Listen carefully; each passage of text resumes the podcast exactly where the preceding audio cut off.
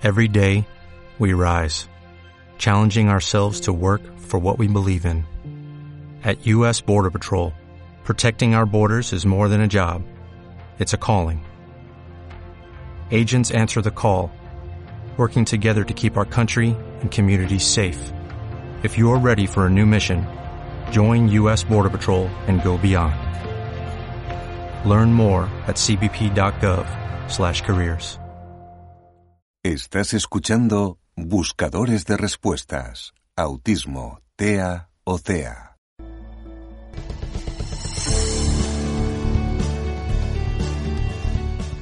Te traemos una nueva audiopíldora sobre autismo, TEA y CEA, trastorno o condición del espectro autista. Y recuerda, no las acapares de forma compulsiva. Dosifícalas, reflexiona sobre su contenido y que no te engañe su aparente simplicidad.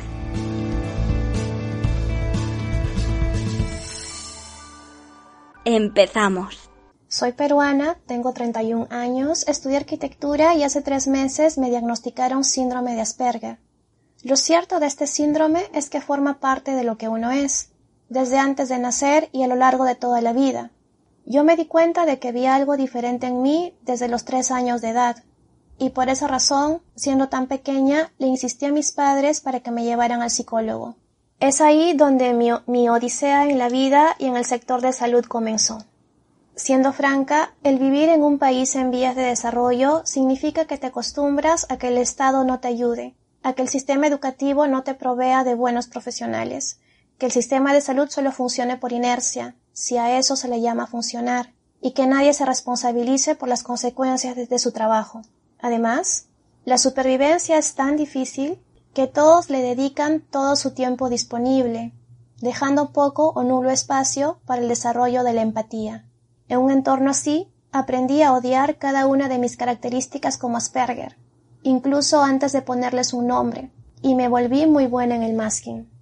Para mí, el masking se trató de que, mientras en mi habitación sufría de crisis nerviosas, insomnio constante, dolores emocionales intensos y una soledad avasalladora, afuera de mi habitación era sociable, conversadora y productiva en mi trabajo. Todo eso me hizo desarrollar depresión crónica y trastorno de ansiedad generalizada, hasta tal punto de que son todo lo que recuerdo de mi vida. Vivir en un país en vías de desarrollo también significa vivir en un infierno empedrado de buenas intenciones. Debido a mis problemas de regulación emocional, llevé terapia psicoanalítica por ocho años, con una profesional a la que respeto y tengo estima. Sin embargo, mi condición de Asperger pasó desapercibida por ella y a consecuencia interpretó mal algunas cosas y eso me alejó de las verdaderas soluciones. A pesar de ello, me ayudó a lograr cierto nivel de funcionalidad y mi ansiedad y depresión, aunque no desaparecieron, menguaron bastante y por eso le estoy agradecida. Soy consciente de que mi situación ha sido privilegiada, puesto que muchos con mi condición no hubieran podido pagar atención psicológica privada, y eso me parte el corazón. Nunca se me hubiera ocurrido reconocerme como parte de la comunidad autista, de no ser que, después de tantos intentos por motivarme a socializar por parte de la psicóloga que ya mencioné, al fin logré conocer a alguien. Nos llevamos muy bien, como nunca me he llevado con alguien, así que cuando él recibió su diagnóstico de Asperger, empecé a preguntarme si para mí sería lo mismo, y me realicé los exámenes. Ya han pasado tres meses desde que recibí mi diagnóstico y empecé a llevar terapia especializada. Y desde entonces mi vida ha dado un giro de 180 grados. He descubierto que aquello que odié toda mi vida era lo que me hacía ser quien soy. También estoy aprendiendo cómo usarlo a mi favor y he descubierto que he tenido limitaciones más grandes de las que había imaginado y eso me hace sentir mejor respecto a dónde he llegado. Actualmente me siento poderosa en algunos aspectos y discapacitada en otros. Es extraño.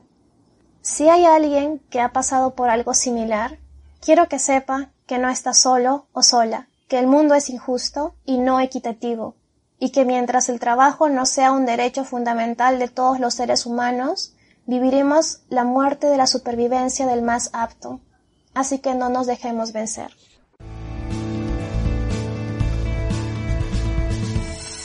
Hasta aquí esta nueva audiopíldora sobre autismo, TEA y CEA. Esperamos que haya sido de tu agrado y que podamos volver a contar contigo en un próximo episodio. Muchísimas gracias.